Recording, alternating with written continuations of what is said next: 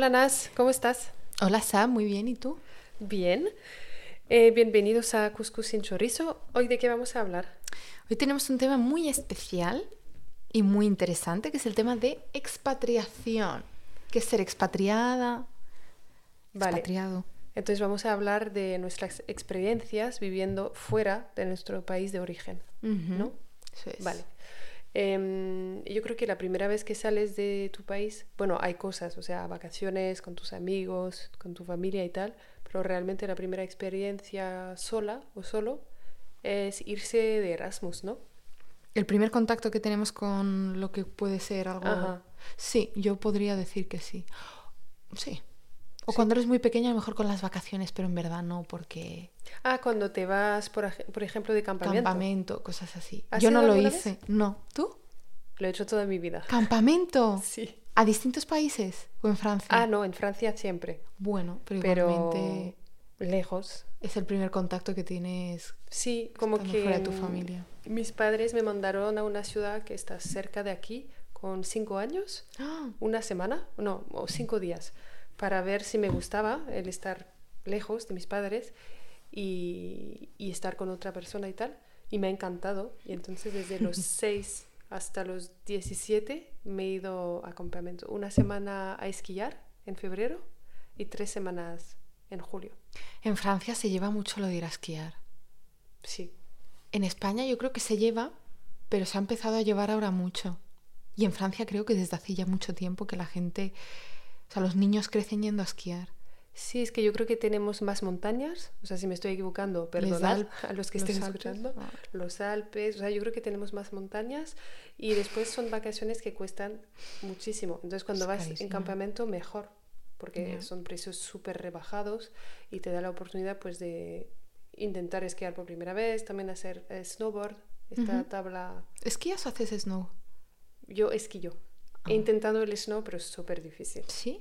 O sea, es que si vas solamente una vez al año, una semana, te toca como dos o tres días retomar el nivel inicial y te quedan tres días para disfrutar, que no mola. Y en cambio cuando esquías, el día uno ya estás genial. Jo, mi amiga Natalia hace snow. Que vivía en Australia, por cierto, que también vamos a hablar de Australia. Sí, retomamos. Muy bien, muy este bien. tema. Eh, entonces, a lo que íbamos. ¿Tú has ido de Erasmus? Yo no hice Erasmus. Eh, de hecho, me acuerdo que hablando de los campamentos, mis padres no me dejaban ir. ¿A campamentos? No, porque yo de pequeña lloraba mucho por mi madre. Ah, eras la niña de mamá. Tenía mamitis, que le llamábamos. Tenía mamitis, lloraba mucho, entonces a mis padres les costó mucho confiar en que yo no iba a llorar por mi madre. Y porque me dejaban, por ejemplo, con mi tía en verano, un día, y yo ya lloraba. Pero ¿Todo el con- día? Yo lloraba. Yo tenía ansiedad de separación. Ah, muy grave, de verdad. O sea, con 10 años, 12 no, con 10, 9, yo no me podía separar de mi madre. que esto, que conste también para lo que nos estén escuchando, que es otro capítulo. Podríamos Sí. hablar de, de esto. Se- eh, ansiedad por separación, que puede ser madre, eh, padre, eh, amigo, pareja o lo que sea. Sí. Tema muy interesante. Lo vamos a anotar.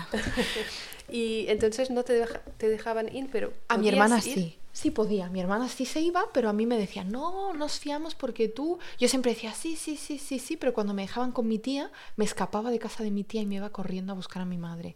Uy, Casi me atropellan una vez muy mal. Ya ¿Qué? desde ahí dijeron no. Y ya no me dejaban ir. Sí, muy mal. Yo era una niña muy de mi madre. Y entonces, pues ya una vez confiaron en mí, dijeron, venga, te vamos a mandar a las colonias, que era el campamento en Cataluña. En Cataluña. Y, mm, y ese fue muy, mi primer contacto. Lo pasé un poco mal al principio. ¿cuántos Y días? Creo que eran tres. ¿Y lo pasaste fatal? Al- ¿Los tres? Lo pasé mal un día.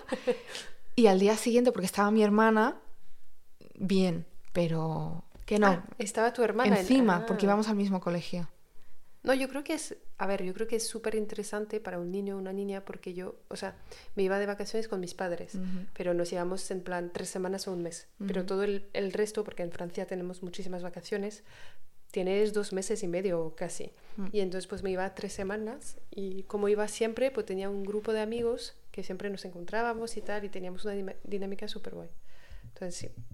Qué guay. ¿Y Erasmus entonces no has querido ir? ¿O no, te han dejado tus padres? No, sí me dejaron, pero no. no me, me acuerdo que se fueron todas mis amigas y yo dije, bueno, sí, ya me apuntaré, ya me apuntaré, ya me apuntaré. Y dije, no me voy a ir de Erasmus porque si me voy de Erasmus sé que no voy a aprobar, porque tú cuando te ibas de Erasmus, por ejemplo, tenías que coger menos asignaturas porque iban a ser en otro idioma y no te podías arriesgar a suspender. Entonces yo dije, yo es que quiero acabar la carrera pronto, entonces me voy a coger pocas asignaturas, eh, no me voy a ir de Erasmus. Y al final fue lo mismo. O sea, me hubiese ido o no me hubiese ido, en fin, fue fail total, no me fui por eso. Pero no te has arrepentido nunca, ¿no? Te da igual. Sí, me he arrepentido. ¿Ah, sí? Sí. Porque fui a visitar a mi amiga que estaba de Erasmus y dije, guau, qué guay, que está en Toulouse. Ah, en Toulouse, en, Francia. sí. Mira. Y, y, la verdad es que muy guay la experiencia, que viví con ella sin ser yo Erasmus. Genial. ¿Y tú? ¿Sabes? Yo sí he ido. Me he ido a España, que yo entonces vivía en Francia, en París, y me he ido a Alicante. ¿A qué universidad? La única que hay, ¿no? La universidad, Universitat d'Alacant. Ah, Decían así, porque ahí se habla valenciano, que eso la verdad es que no lo sabía. Y mm, quería irme un año que me habían aprobado, o sea, en mi universidad me habían dicho, vale, te puedes ir un año, que son dos, o sea, tres semestres. ¿En qué curso estabas? En lengua, literatura, literatura y civilización española. Ah, vale. Y de América Latina. Entonces tocaba como tener clases de traducción, interpretación. Ah, bueno, tiene sentido. Literatura, muchas cosas. Vale. Entonces llegué ahí y la verdad es que el nivel, ¡buah! Tremendo. O sea, súper difícil. Yo lo vi, yo puedo decir, spoiler, he suspendido. Sí, bueno. Y me tuve que volver después de un semestre que me dijeron, eh, o sea, tenía un tutor que me llamó y me dijo, a ver, Sabrina, o sea, si no te vuelves, vas a suspender. Porque En- tú te habías ido al inicio por un año. Sí, me había ido como que de septiembre a mayo, ponle. Vale. Hice septiembre, enero. Vale. Y después me tocó volver.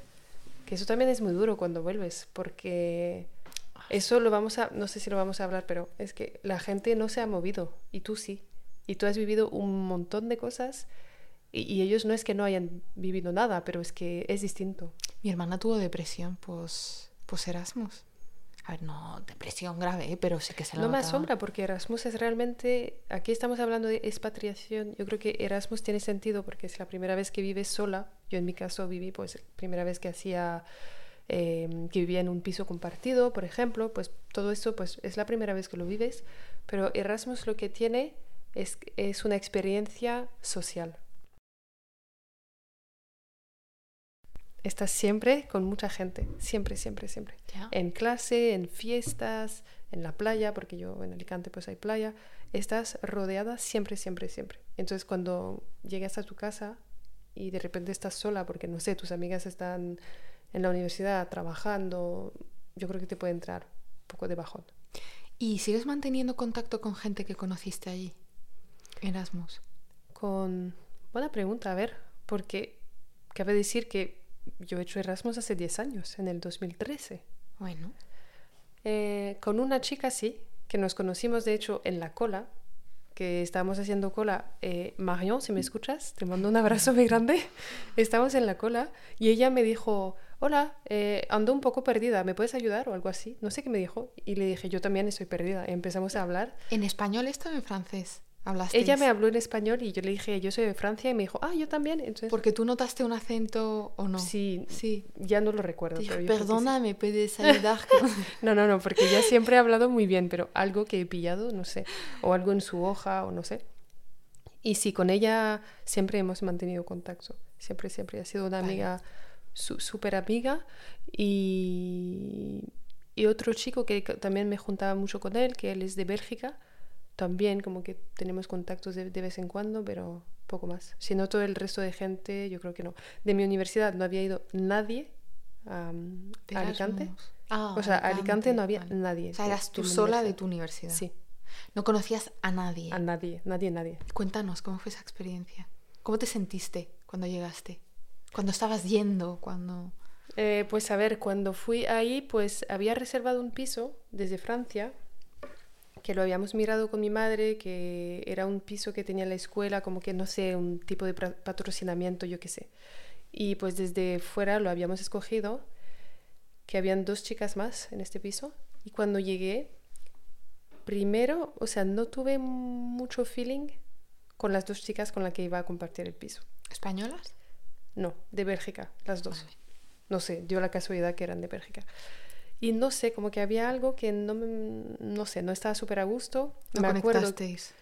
¿Qué? No conectasteis. No, no mucho, la verdad. Y me acuerdo que el primer día, porque había una habitación sencilla, con una mesa, o sea, con una cama súper pequeña y dos dobles. Hicimos como, no sé qué hicimos para ver quién, A suerte, saber quién se Sí. iba a quedar. no me acuerdo cómo. Y a mí, obviamente, me tocó, Tocó la la, mala. la individual súper pequeña. Entonces ahí, pues bastante mal. Yo creo que no había ni ventana, si lo recuerdo bien. Y, Hmm. y después también caí, o sea, me di cuenta que el piso estaba lejísimos de la universidad. Como 45 minutos, 50 minutos. Ida ¿Ellas iban a tu universidad también? también. Ah. Entonces eran como dos horas. el ¿Andando? viaje. No, no, no, en transporte público. Y, y nada, entonces en el principio lo pasé un poco mal porque había un ambiente un poco raro en el piso porque las dos chicas entre ellas tampoco se llevaban bien. Y ahí ya pues te empieza a entrar la sensación de que estás sola, de que estás lejos de tu familia, o no fue así. No, No, no, fue es así. que la experiencia Erasmus yo creo que es distinta porque tú vas sabiendo que vas un tiempo y te vuelves. Y también es más joven, como decías, hay más fiesta. Cuéntanos, cuéntanos. La parte ahí un poco difícil, si tengo que confesarlo, es que yo estaba en pareja con alguien en París Ah, y yo creo que eso me costó bastante y sí, por, por, por esta parte yo creo que lo pasé un poco mal porque él me visitaba, pero no, no sé, ha- habrá venido tres veces en seis meses, que tampoco, o sea, es mucho por un lado, pero tampoco es mucho. Y, mm, Oye, pues he de decir que muy bien por tu parte porque hay gente que no se va de Erasmus porque tiene pareja. Yo lo he vivido eh, cerca de mí. ¿Ah, sí? Sí. Y, mm, y no, yo lo viví bien, había mucha fiesta, demasiado a lo mejor, si lo miro ya, si miro en el ¿Sí? retrovisor, yo creo que ha habido demasiados, demasiadas fiestas, que era fiesta de, del martes al domingo. O sea que el único día que no salías era el domingo y el lunes por la noche. Todos los demás días, Pero no estabas obligada, ¿no? A salir. no, no, no, Pero, claro. que no. Entonces e- esa ha sido mi experiencia de Erasmus, que me ha encantado. Si alguien nos escucha y va a irse de Erasmus, mi consejo es estudiar un poco. Isa, ¿fue más duro para ti cuando volviste a, lo que habías de- a lo que no habías hecho en el Erasmus? Volver a recuperar lo que no habías hecho en el Erasmus. Súper difícil, súper, súper difícil, porque cuando llegué, pues como te decía, me devolví, o sea, volví en Francia en enero. Cabe decir que en enero hace mucho frío, es invierno. En Alicante hay como un microclima que siempre estás divina. Sí.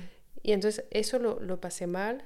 También se me complicó el tema de los estudios porque tenía que trabajar más que los demás porque había muchas cosas que recuperar. Sí, sí, lo pasé bastante mal, la verdad. Pero bueno, Pero aún así no te has arrepentido ni... sí, sí, me he arrepentido De de seis meses de. Francia, claro. Claro, pero digo, aún sabiendo el trabajo que había detrás de haberte ido a un Erasmus y las asignaturas que tuviste que venir aquí a recuperar y demás, aún así te volverías a ir. Sí, claro. Tengo una pregunta, porque en España yo cuando estudiaba era así, ahora no sé si será así, pero te dan una beca para irte de Erasmus, pero esa beca no te cubre mucho. Tus padres te tienen que dar el resto cada mes para que tú puedas vivir. ¿En Francia es así o la beca que te dan te cubre todo o tus padres te lo pagan todo? A ver, eso va a depender porque yo estaba en una uni- universidad pública. Es decir, que mi universidad era gratis en Francia. En cambio, la de Alicante costaba muchísimo. Pero como yo estaba en un programa de Erasmus, para mí también era gratis. Entonces, a nivel de universidad, no tienes ningún gasto. Después, si estás en una privada, una escuela de comercio, pues sí, tienes que pagar.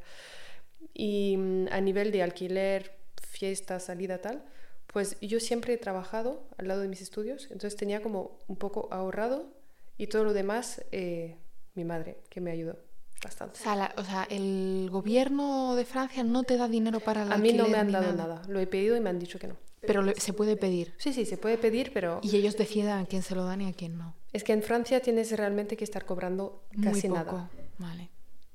Pero Vale, sí, vale. sí, lo puedes conseguir. ¿Y tú entonces, Nas, tu primera experiencia fuera de tu país ha sido mudarte aquí en Francia? Mi primera experiencia real fuera de, mm, de España sí ha sido venirme a Francia. O sea, la más dura al principio. ¿Hace cuánto de eso? Pues fue en octubre del 2019. 20, 21, 22, 24 años. Hace, vale, y hace, si retomamos en el 2019, ¿por qué decidiste mudarte a Francia? Pues mira, esto se va a alargar, ¿eh? Intentaré eh, ser, resumir un poco. Yo acabé la carrera, empecé a hacer un máster y yo cuando acabé de hacer la carrera me puse como que me tuve una especie de depresión, que yo creo que la ha tenido mucha gente que ha acabado de estudiar. ¿Porque no encontrabas trabajo? Además hice unas prácticas en un sitio que tampoco era realmente lo que yo quería. Mm. Las hice porque las tenía que hacer para acabar mi carrera, no me gustó. Y mm, tuve una experiencia mala con la persona que me había contratado. Y cuando acabé dije, vale, ya se ha acabado y ahora. ¿Ahora qué hacemos? O sea, ¿qué hago? ¿Me gusta mi carrera? ¿No me gusta mi carrera? ¿Quiero trabajar de lo que he estudiado? ¿No quiero trabajar de lo que he estudiado? ¿Qué hago? Y dije, vale, como lo único que sabía hacer era estudiar, dije, un máster. Ah, otro máster más. No, el primer máster. Cuando acabé la carrera dije, vale, un máster. A todo esto yo trabajaba en Starbucks. Ah, mira, Sí, que me... eres la reina del café. Soy la reina del café, efectivamente. De hecho, me, me enchufó, que se dice. Me enchufó una amiga y, y estuve trabajando ahí con ella. Estuve muy contenta. Y si te digo, Sabrina, Sab, que esa fue... eh, yo estaba muy feliz en ese trabajo.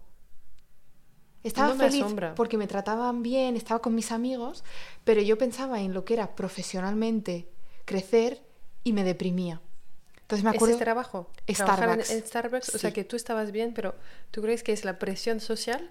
Como que ese trabajo no es... Sí, tú no has Ah. estudiado tanto para esto, sobre todo en tu casa, los padres y mi padre que era siempre, bueno, que siempre ha sido, no, es que tal, la- mm, O sea, en plan, no, vas, no has estudiado para servir café, si lo Sí. hacemos muy resumido y muy feo. efectivamente. Y luego yo decía, es que me da igual lo que diga mi padre, me da igual lo que diga tal, me da igual lo que diga el profesor, me da igual, pero en verdad no, es que no te da igual. Entonces lo tienes tan interiorizado que dices, vale, tú eh, eres más que esto, tú no has... Y de hecho cuando me preguntaban mis compañeras que toda su vida habían trabajado en Starbucks y que se iban a quedar en Starbucks, ¿por qué no te quedas? Yo decía, es que yo no he estudiado toda la vida para esto. Yo me iba a mi casa pensando en, ¿qué has dicho esto? ¿Realmente lo piensas? Entonces me acabé yendo. En Me- Francia para un máster. No, me apunté a un máster online y lo empecé a hacer desde, desde Madrid trabajando en Starbucks. Y yo ya estaba con el que es mi marido ahora. Ah, niño no lo habías dicho todavía. Estoy eh, married. Estoy taken. como dice. Entonces, pues me acuerdo que hablando con él, porque estábamos a distancia él y yo todo esto. Entonces él, en, en esta época, todavía no era tu marido y él estaba viviendo en Francia. Él estaba ya viviendo aquí. Vale. Y yo estaba viviendo en... Un día contaré la historia de Ilias, ¿vale? Porque Sí, también... eso lo dejamos para... en Porque otro es una historia muy interesante, a mí me encanta Sí. esta historia. Sí, es muy bonita. Pero bueno, ya que ha surgido, eh, cuento que sí, que estoy casada, efectivamente. Entonces él me dice, yo le dije, es que bueno, estoy harta, yo ya no quiero estar aquí, no sé lo que hacer, a lo mejor me voy a Londres, porque yo tengo familia en Londres. Y bueno, así hablando tal, me dice, bueno, yo estoy en Francia, a lo mejor es...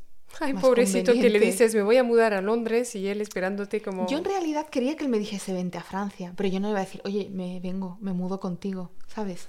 Y me dice, oye, pues mira, eh, si yo estoy aquí, ¿por qué no vienes aquí? Y así estamos más cerca. Y dije, vale. Entonces, pues lo empecé a planear, ponle que en enero hablamos de esto, y en octubre yo me mudé. Empecé a que- ahorrar, a ahorrar, a ahorrar, a ahorrar. a Podemos ahorrar. decir que te has mudado por amor. Sí. Igualmente me iba a mudar. O sea, que te, hemos trabajo. que te has mudado a París por amor. A París es por amor. Pero eh, mudarme e irme de España por el tema laboral, porque creo que la gente está muy desaprovechada en España. O sea, es muy, sabe, es muy competente, sabe hacer muchas cosas y no está valorada laboralmente. Sí, es verdad. Entonces yo me fui por eso. Y mm, vale, y entonces, cuando has venido, ¿cuál, o sea, ¿cómo han sido tus primeros meses, tus primeras impresiones? Muy mal. Cuéntalo, a ver. Muy mal porque ¿por de qué? hecho es que esto afectó incluso a la pareja, porque mi pareja pues tenía su trabajo, su- sus amigos, yo no tenía nadie. Yo llegué, no conocía a nadie, no sabía, nunca me había movido de mi país para vivir en un sitio, no sabía primero si meterme, no sabía ni que existían los grupos de Facebook para conocer a gente, no sabía dónde buscar trabajo, porque en España te vas a, no, no sé cómo se llama ya este sitio, pero que vas a una agencia de recursos humanos y ellos te ayudan. Yo no sabía cómo se llamaba en Francia, no sabía dónde meterme. No Y- hablabas el idioma. No hablaba el idioma porque yo nunca he estudiado francés. Bueno, estudié en la carrera seis meses, pero eh, bonjour, anecdótico, ¿no? Sí, Ya. nada. Y entonces, pues Ilias me ayudó un poco, mira, métete aquí, métete aquí, eh, haz esto, haz lo otro. Y encontré unas prácticas, porque en Francia, he de decir, para los que estén buscando irse, es muy fácil entrar a trabajar en una empresa francesa si estás de prácticas. Es muy fácil que te cojan, sobre todo si no hablas el idioma, para que entres a trabajar de prácticas, seis ¿Por meses. qué es eso? Exacto, son prácticas. No, pero ¿por qué? Porque es muy Yo- fácil. Ah, porque eh, para ellos es más fácil que tú tengas un contrato No, de... conozco la respuesta. Dila, dila, sí. Porque no te pagan nada, hombre. A mí me pagaron No, pero a ver, te pagan una, una, mierda. Pero una mierda, Sabrina, a mí me pagaban mil euros. Ah, mira. Mil Ah, euros. mira, eso no es mierda, ¿eh? no a mí nunca en España me han No, pagado no, mil euros. Eso está muy bien. Yo hablaba de 500 euros cuando aquí el sueldo mínimo son 1.300. O sea que te pagan fatal para una persona que hace el mismo trabajo. Efectivamente, pero para mí era, dije, Sí. wow, qué maravilla de país, qué bien, qué tal, que no sé No, qué. 1.000 euros está súper Y me bien. dijeron, ¿qué pides? Y yo, mil. Y me dijeron, vale. Ah, tú dijiste 1.000. Sí. Así. Sí, y me pasó también en la empresa en la que estamos ahora trabajando, que también empecé ahí de prácticas, porque cuando yo empecé de prácticas en mi primera empresa, sorpresa, sorpresa, los tres meses COVID. Y nos echaron a todos, cerraron la empresa, la empresa quebró. No voy a decir el nombre. Y mm, Que no existe de todas formas ya. No. ahora se está reinventando, luego te Ah. digo el nombre. Ahora se está reinventando, pero bueno, creo que no ha llegado muy lejos. Y eh, durante el nombre, COVID, tía, ¿qué dices? no la de ahora, no la que No, estamos no, la hablando, anterior otra. también. Sí, ¿Sabes que cuál tienes es? un cuaderno en tu casa. Ah, que- y una taza. Ajá. Es verdad, esa es, pues esa. Sí, sí. Y eh, durante el COVID, pues igual, ahora hablamos si quieres del COVID un rato. Yo lo pasé muy mal, ¿eh? Yo engordé No, yo creo que eso lo dejamos para otro capítulo. para otro día. Yo engordé lo que no está escrito. Pero bueno, luego no conocía gente. ¿Qué me ayudó a mí a, a pasarlo bien en, Francia? Tu. Trabajar. Bueno, mi marido, el pobre que le tenía yo hasta aquí, porque le decía, es que siempre me dejas sola y te vas con tus amigos y no entiendes que yo no conozco a nadie. Como que le hacía responsable de que yo no conociese a nadie. Y el empezar a trabajar, el conocer a gente en el trabajo, a mí me ayudó muchísimo. Porque ahí empiezas a hacer un círculo, la gente te dice, oye, mira si le caes bien, que yo he quedado el fin de semana con unas amigas, ¿te quieres venir? Y ahí empiezas a conocer más gente. Pero si no, la gente que está aquí sin trabajo, yo no entiendo cómo lo hace. Y no, total. Y aquí una pregunta. Las personas que dices del trabajo en tu primera empresa, que empezaste como a tener un círculo, ¿eran francesas? No, Sí, porque como que había la barrera del idioma, del ¿no? idioma, claro, pero yo, por ejemplo, personalmente me forcé a hablar en francés con la gente, con mi ¿Cómo- manager, ¿Cómo lo has con- aprendido, por ejemplo? hablando. Así. Sí, yo creo que a mí se me da bien porque con el catalán y el español, pues como que entiendo mucho más. Y luego al hablar se me dan bien los idiomas, entonces ya aprendí, empecé a Y como intentar. que para la gente que nos escuche, por ejemplo, y que quiera aprender, ¿has comprado algún libro? Nada. ¿Descargado una app? No. Nada. No. O sea, que tú eres... de hablar, de lanzarme. De hablar. Que no le dé vergüenza a la gente hablar, porque cuanta más vergüenza te da, más vas a tardar en aprender, incluso no vas a aprender, porque yo tengo amigas que a día de hoy hablan muy mal francés porque les da vergüenza y lo cambian al inglés. Entonces, han Yo creo que eso es un consejo muy bueno porque yo creo que no hay que tener vergüenza al hablar porque, bueno, primero, la gente no se va a reír de ti porque siempre pensamos eso, pero nadie se va a reír de ti. Y a mí lo que me gusta decirme es, jolín, eso es ya mi segundo idioma. Entonces, pues, ¿qui- ¿quién se va a reír de mí? ¿La persona que habla solo uno? No, yo creo que te van a ayudar. Después que te corrijan, eso depende de ti. Porque hay Depende personas, hay personas que les saben fatal que les estén corrigiendo. A mí me ha pasado. Diciendo, ah, mira, esto se dice más así. Y las personas se ofenden. Y en cambio otras personas que me dicen, por favor, si ves que pronuncio algo mal, pues avísame. Yo soy de esas, de las que te dicen, es que estoy aquí para aprender, ¿no? Si pronuncio algo mal, me gustaría que me digan, es que así se aprende, si no, no vas a aprender. Y lo que me he dado cuenta, que yo pensé que está en nuestra cabeza, que dices que se va a, re- a reír de mí, no es así, la gente ve que estás haciendo un esfuerzo por hablar un idioma que no es el tuyo y te respetan mucho más. Sí. Así que tú hablando, o sea, forzándote a hablar francés, conociendo amigas que eran españolas, o... A ver, mi círculo más cercano es hispanohablante aquí en París, pero forzándome a hablar francés, yo he conocido a gente increíble, porque decimos, es que los franceses es muy difícil acceder a ellos porque son muy fríos. Es verdad, ¿eh? Sí, Esto- sí, no sé qué se dice y bueno, no, yo no tengo, no soy muy objetiva, pero yo creo que si vienes haciendo, por ejemplo, un Erasmus en Francia, es muy fácil conocer a franceses. Pero ya cuando empiezas en el ámbito laboral, yo creo que ahí sí es difícil, es verdad. La gente ya tiene su vida, sus amigos y pasan de ti. Yo creo que es verdad. Si da la casualidad de que entras a trabajar al mismo tiempo que otra persona francesa y te toca la formación con ella, tienes suerte porque a lo mejor creáis una amistad ahí, pero Sí. si no, es bastante difícil. Sí, es Otro día difícil hablamos llegar. de los franceses. Sí, sí, sí. Es difícil llegar a... Es que a mí me ha pasado en otros países que no ha sido Francia. Ahora nos cuentas. Y, y me ha pasado lo mismo. Así que... Entiendo, no sé. ¿no? Tú eres muy francesa en unas cosas y muy poco francesa en otras. Qué divertido. Me gustaría saber el cuál. te diré, me te diré. Y ya está, entonces esa otro día puedo dar más consejos sobre esto, porque además este podcast va de esto, de hablar de esta Sí. temática.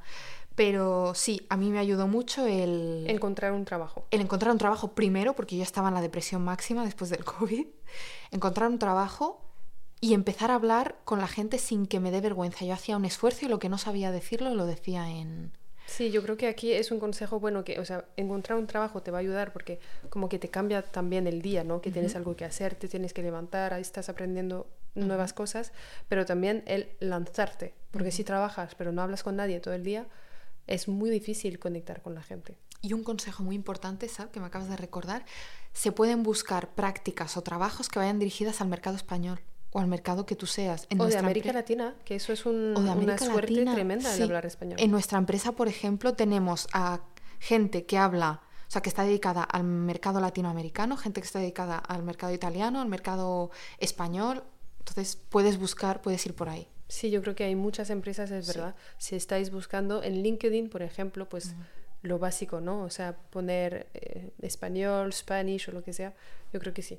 O Welcome to the Jungle, que creo que en. España no es conocida y no sé si existe, pero aquí a mí me ha dado la vida esa aplicación. Luego, si a alguien le interesa, le ponemos el nombre. sí. ¿Y tú, Sab, tu primera experiencia como expatriada?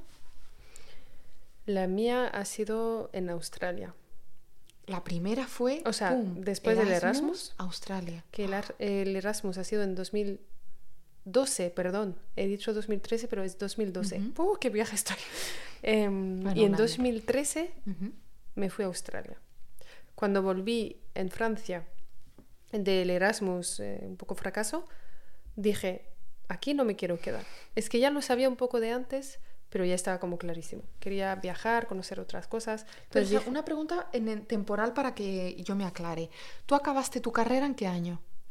la licenciatura, Sí. no el máster. No, la licenciatura. Cabe decirlo, porque el máster buh, ha llegado mucho más Muy tarde, lejos. Vale, no pasa nada. Pero la, la licenciatura en qué año? en el acabaste? 2013.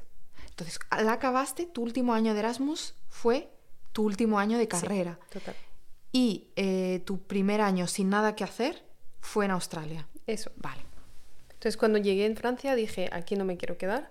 Empecé a trabajar de, pues ponle de enero a octubre, que me fui en octubre.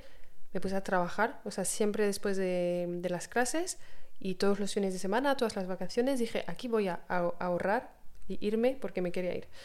Y entonces empecé a buscar. Recuerdo que quería ir en un país inglófono porque yo estudiaba pues español como te decía que lo aprendí ahí. Y pues yo quería ser en, en esos momentos profesora de francés en España.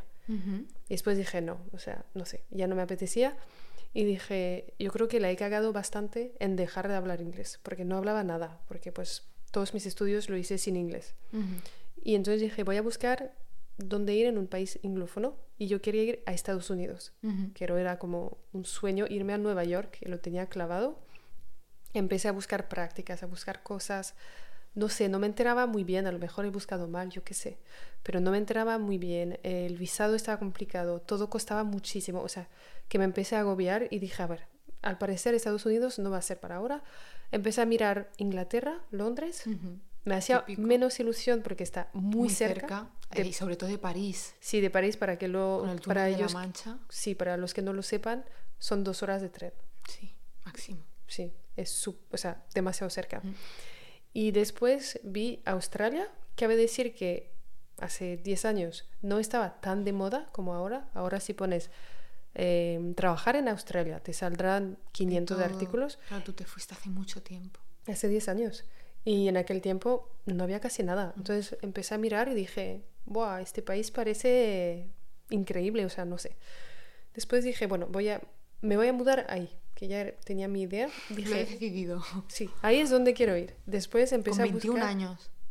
No, no, 22. con 22. Bueno, muy joven. A mí no se 22, me hubiese casi ocurrido. 23. Me fui con 23, Vale. recién cumplidos, desde 10 días a lo mejor. Entonces empecé a mirarlo. Después no sabía en qué ciudad quería ir, porque no conocía ninguna. O sea, Sydney, que todo el mundo lo conoce, Melbourne, que también la gente lo conocía. Y yo dije, voy a escoger una no tan conocida. No sé por qué. ¿Y a cuál te fuiste? A Brisbane. Vale. Es una ciudad grande, que tiene yo creo dos millones de habitantes o algo así. Pero en esos momentos no había nada, nadie hablaba de esta ciudad. Así que dije, ¿por qué no? Em, me puse en contacto con una agencia que me ayudaba a sacar el visado, a tener una tarjeta SIM, a mm, tener un seguro y también a buscar una casa que yo me fui en una... mm, ¿Cómo se llama eso? En una casa... ¿Compartida? No, no, no. Gente, una familia que te Ah, au acoja. pair. No es au pair. Como que te dan, o sea, te preguntan tus requisitos, dónde quieres vivir, cuál es tu presupuesto, porque obviamente tienes que pagar, a la diferencia de au pair, que no pagas nada. Y mm, entonces me dijeron un par de preguntas, yo contesté las preguntas y después te mandan perfiles de familias. Y es como, mira, esta te puede recibir, esta, esta y tal. Escogí una, no sé, como que ponían fotos eh, de su cara. ¿Te o sea, transmitió buen feeling? Sí, no sé, como que una familia con dos hijos que pintaba bien, tenían un perro, que yo le tenía un miedo a los perros, que era como... "Eh, Y dijiste, sé". pues aquí. Entonces escogí esta familia. Después me fui a Australia em, y llegué ahí sin hablar inglés, eso es que- hay que decirlo. O sea, hablaba, hola, ¿qué tal? Vengo de Francia, Lo básico. tengo 22 años y poco más, la verdad. Y menos en Australia que tienen un acento que flipas. Entonces llegué en esa familia que eran, o sea, un amor realmente. Me quedé en un piso de 60 metros cuadrados fuera de la casa. Eso no lo había entendido en el anuncio, pero genial. O sea, estabas ¿Un realmente piso para ti? un piso entero. Qué fuerte. Y si querías pasar tiempo con ellos, entrabas en la casa. Y si no querías pasar tiempo con ellos, no entrabas en la casa. O sea, podías hacer lo que te diese la gana. Sí. Me invitaron pues a comer con ellos varias veces. Em, me enseñaron cosas de Australia, plazo- platos típicos, cosas así. Que no hay muchos. Barbacoa es el plato Es típico. el plato típico de Australia, muy bien. Eh, pasé las navidades con ellos, en plan navidades en familia y tal. Y me quedé con ellos un mes y después encontré un piso compartido. ¿Y trabajo? Trabajo ha sido más difícil, la verdad. Más difícil, Yo- sí. Fíjate que pensé que iba a ser lo más fácil en Australia, porque ahora parece ser que hay mucho trabajo. A ver, hay trabajo si puedes trabajar en un bar. Sí, eso. Me gustaría, pero no me dejarán. No me dejarían porque, o sea, te entrego dos vasos y ya se caen al suelo. Así que esto para mí era imposible y si quitas esa opción es un poco difícil después. Em, me puse a mirar ofertas y tal. mm, Nadie me llamaba. Mm, Subí un anuncio diciendo, hola, soy Sabrina tal, ¿puedo dar clases de español a los que quieran o clases de francés? Porque ahí ya hablabas español. Sí, Vale. para tener, no sé, ganar un poco de dinero. Ujú. Me contactaron muchísimos hombres, no quieres saber lo que me han dicho. Qué horror. Y, y entre toda esa panda de gente rara, me Ujú. contactó un señor que me dijo, hola, estoy interesado para las clases de francés, no sé qué. Quedé con él y ha sido la persona realmente que me ha cambiado la vida en Australia. ¿En serio? Sí, un, un, un hombre súper buena gente, como pocas veces he conocido en mi vida. Y él era el, o sea, él tenía una empresa. Entonces me dijo, ¿estás trabajando? Y dije, no. Entonces lo vi una vez, dos veces, tres veces. A la tercera me dijo, ¿todavía no has encontrado trabajo? Y dije, no, no encuentro, no sé qué hacer. Me dijo, ven, vente, ven a trabajar conmigo, yo te encuentro algo. Y me inventó un puesto que realmente no existía. ¿En que- una empresa? En una empresa Ah, yo pensé que australiana. vente a un bar a trabajar o No, algo. no. Es que no encontraba nada. Qué fuerte. Hice como una prueba en un bar y, y me dijeron que, Que no, no. Porque fatal. Y, ¿Y la empresa de qué era? Uf, la empresa de que era de liquidación judicial. Wow. yo en qué planeta me meto ahí, no lo sé. Es que cuando él me dijo, tengo una empresa, ven a trabajar para mí, no sabía qué hacía, pero yo dije, claro, Claro. no sabía ni qué hacía, ni el sueldo, ni nada, nada.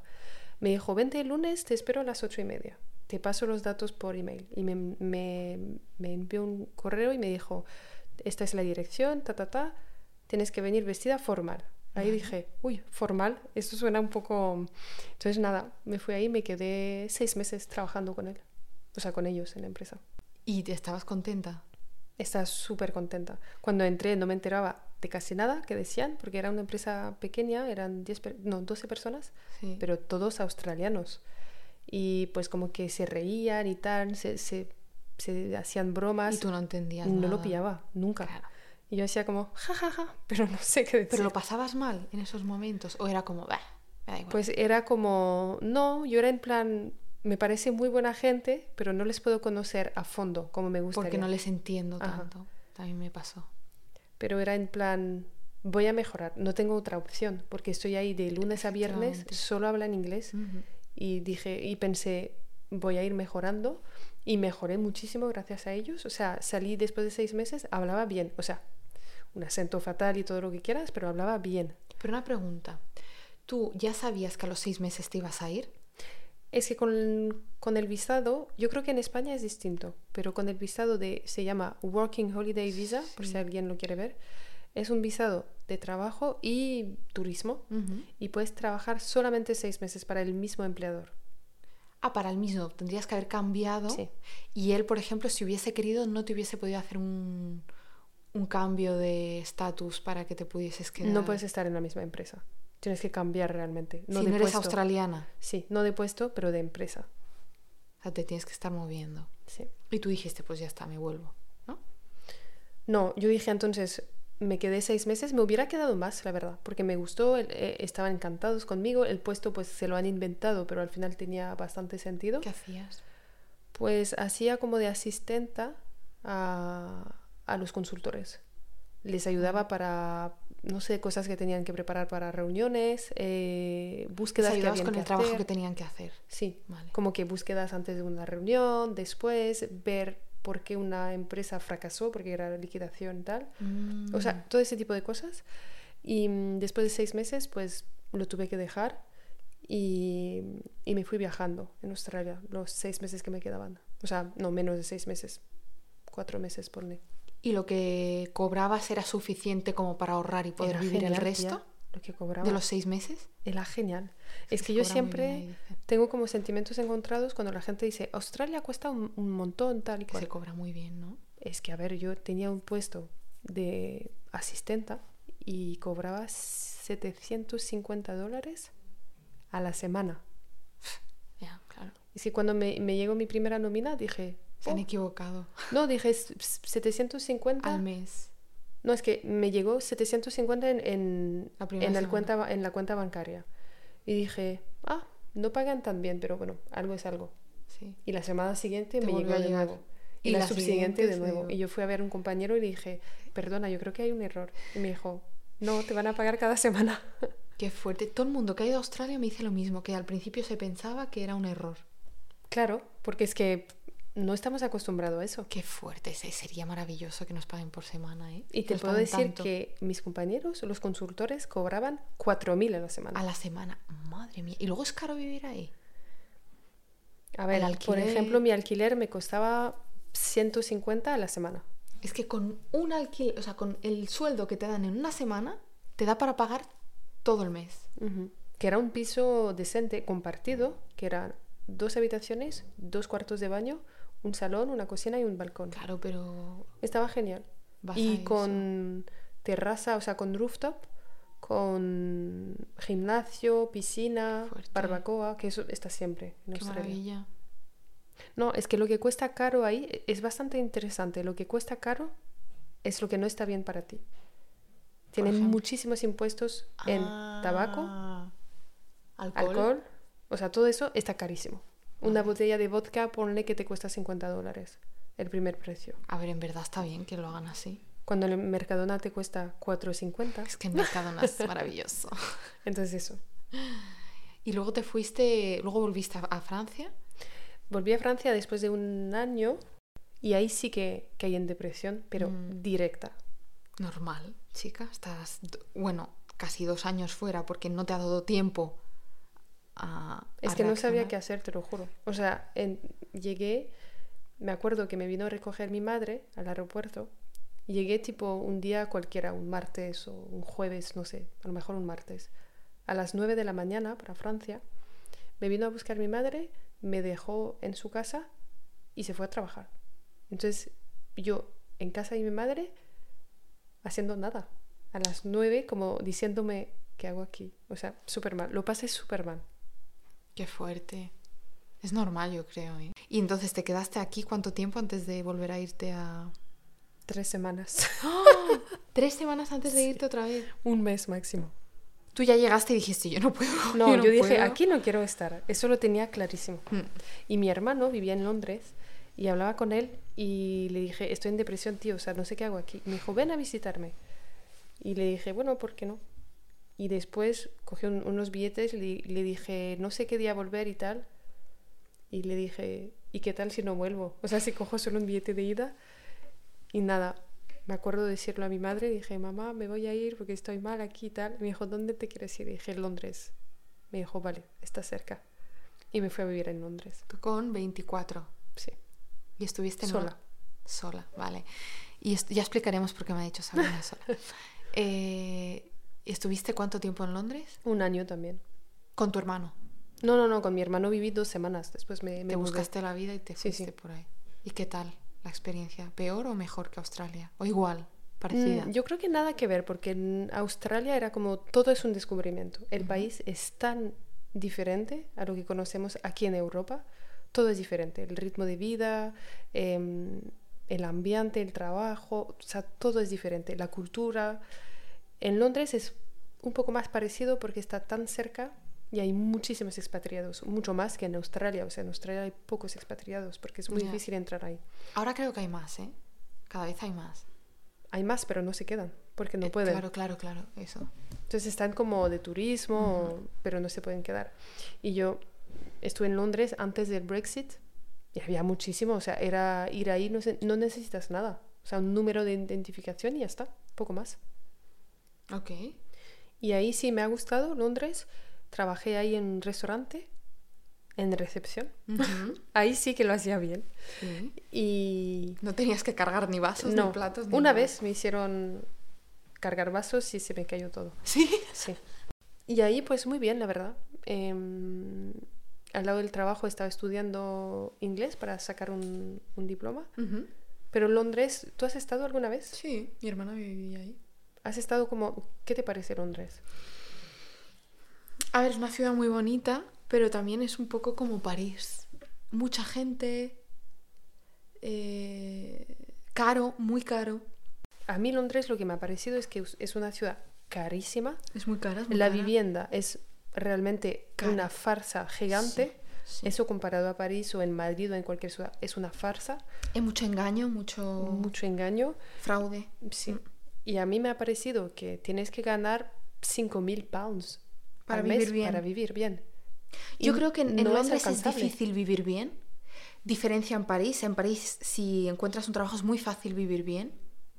Pero París es cara. Y Sí, en, sí, no, es caro, en claro París es pagan muy bien. Las empresas pagan Sí, muy no, bien. París es súper... eh, está- también es una ciudad súper cara, pero el sueldo está mejor. Pero en Londres a mí lo que me ha parecido es que es sobrevivencia. O sea, es sobrevivir, no es Sí, vivir. ya. Y Intentar ahí dije- sobrevivir siempre. No. Y entonces eso no me ha gustado. También he visto que es una ciudad súper agobiante. Mm, Eso es verdad. más que aquí, o sea, para mí, a lo mejor porque estoy acostumbrada aquí, no sé. Y después tienen muchas cosas, es súper seguro, puedes caminar en la calle a cualquier hora, está todo bien, pero para vivir en Londres, en zona 1, que sería tú en Esa París vives en zona zona uno. 1, yo también. En Londres, imposible. Imposible ya. Tener en un- París también te digo que tienes que tener un buen trabajo para poder Sí. vivir dentro del anillo. Sí, dentro del anillo. sí. Entonces Londres muy bien, la gente es súper simpática, el ambiente es súper bien. O sea, me ha encantado esta ciudad, pero no me debería volver a vivir Viviendo. eh, ahí. Fue, y pero te llevas cosas bonitas. Sí, sí, sí, muchas. No, no, me ha gustado, la experiencia laboral me ha encantado. Aunque estaba trabajando muchísimo, pero me he aprendido mucho sobre mí misma, la gente que he conocido ahí, me llevo gente muy buena. ¿Y, qué hizo que te que quisieses volver aquí a vivir? Retomar estudios. Ah, ¿volviste a estudiar después de volver del Reino Me saqué un máster. Vale, vale, vale, vale. vale. En- y, y nada, como que sentí que se acababa mi ciclo ahí en Londres. No sé. Y no volviste, no volviste a decir, no puedo estar en París, no puedo estar en París, tengo que ir a estudiar un máster fuera. Te quedaste aquí. Me dije quiero volver para sacarme un máster, que son dos años, que ya tenía como una, fe- una fecha a tope. Y el segundo año de máster me fui a vivir en el extranjero, ¿Dónde? en Barcelona. Ah, es verdad. Y estuviste un año. Sí. Y pensaba vivir ahí. Pero bueno, cosas de la vida que al final... ¿Y cuál es la mejor No de las tres experiencias? Para ti, ¿cuál fue? O no hay mejor, sino que fueron distintas y ya está. Es que son todas distintas.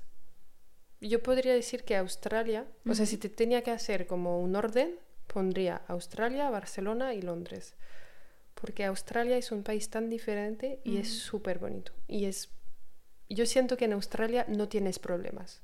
Parece un poco loco decirlo, pero es que incluso a nivel de noticias y las playas es súper bonito. Y la gente está súper chill. También. Sí, va relajada. Súper relajada. Hace mucho que ya no sé lo que es eso. Entonces eso, tía. Mis consejos serían, pues,